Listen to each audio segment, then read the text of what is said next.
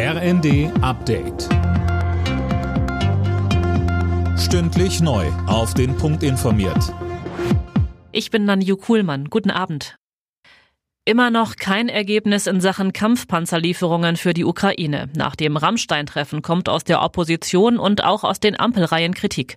Die FDP-Verteidigungsexpertin Strack-Zimmermann etwa sagte im ZDF, Deutschland habe in dieser Frage versagt. Der neue Verteidigungsminister Pistorius hatte angekündigt, jetzt erstmal den Bestand von Leopard-Panzern in Deutschland prüfen zu lassen. Dazu sagte der CDU-Verteidigungspolitiker Johann Wadefuhl im Zweiten.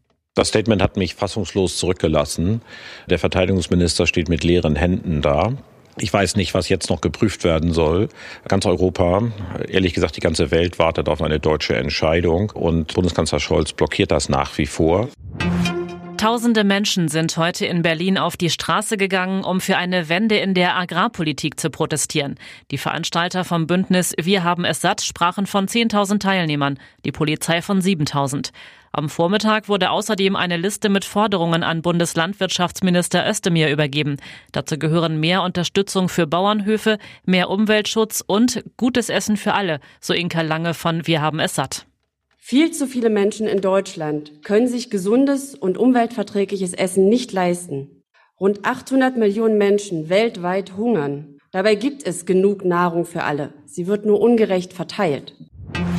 Wegen des Warnstreiks bei der Post sind auch heute Millionen Briefe und Pakete liegen geblieben. Zum Teil wird es noch Tage dauern, bis sie ankommen, heißt es von der Post. Verdi hatte zu dem Streik aufgerufen, um den Druck in den laufenden Tarifverhandlungen zu erhöhen. Mit einem 3 zu 0 Sieg gegen Schlusslicht Schalke ist Frankfurt zum Bayern-Verfolger Nummer 1 in der Fußball-Bundesliga geworden.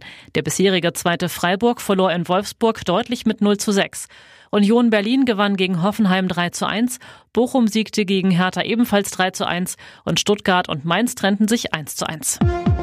Alle Nachrichten auf rnd.de